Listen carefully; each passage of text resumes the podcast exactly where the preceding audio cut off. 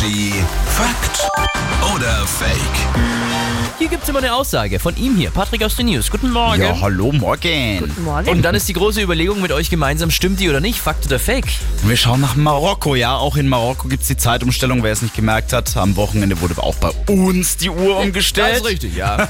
In Marokko wird die Uhr aber viermal im Jahr umgestellt. Na klar, weil entweder machst du es halt ganz oder gar nicht. Na, wir machen Sommer- oder Winterzeit. Ja. was ist mit der Frühlings- und mit der Herbstzeit? Ah. Ja, na, na, sicher, die ziehen's durch. Brian, Fakt. Bullshit. Viermal ist zu viel, never.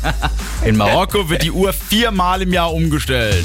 Fake. Oh. Nee, nee, aber 2017 war das tatsächlich mal so, ja. Also zwischen März und Oktober galt da die Sommerzeit, die wurde dann aber wegen des Ramadan unterbrochen.